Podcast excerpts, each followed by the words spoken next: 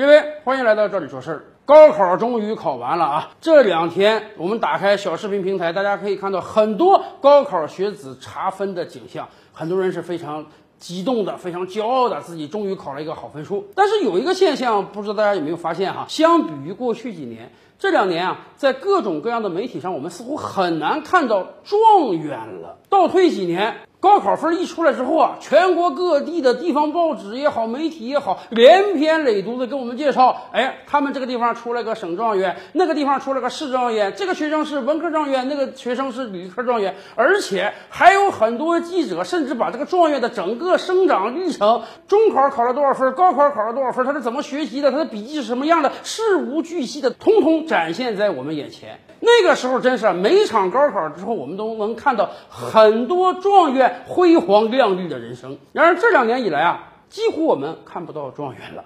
为什么？因为教育部门早有明确要求啊，各地不允许炒作高考状元，以至于啊，今年这个高考分数出来之后，我们看到有几个地方有一些非常聪明的聪明人还在规避这个要求。怎么规避的呢？有一个地方说，这次高考。我们这个城市有两个人考的比较好，某某某考了多少分，某某某考了多少分。你看人家说的很好啊，我们这个城市有两个人考的比较好，那意思这俩人就是一个文科状元，一个理科状元，人家要规避教育部的要求。还有一个学校更绝呀，人家打出标语说，希望各大媒体不要炒作我们学校某某某获得了市状元这个事儿。你看看，人家是。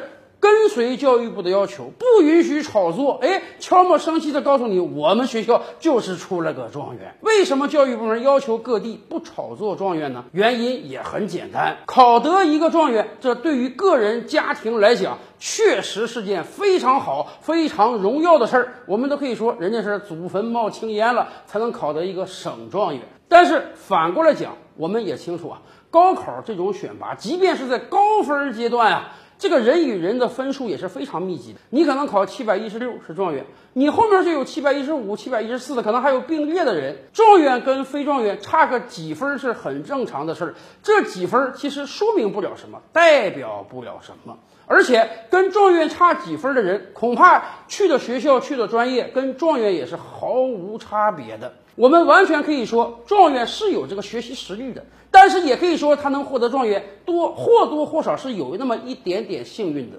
而且以往就有好事的人啊，总结了过去几十年全国各个省市出现的各种各样的状元在上大学之后的人生发展之路。当然，这些人本来就是学霸，肯定会有一个非常好的前程。但是反过来讲，并没有因为他们是状元就多么的鹤立鸡群，就多么的比同龄人强很多。从这个意义上讲啊，有很多人可能还真是因为背负了状元的名声，而在以后的学业道路上压力更多呢。对于这些十七八岁的孩子而言，人生毕竟才刚刚开始，所以不要让状元的名头把他一生都压垮了呀。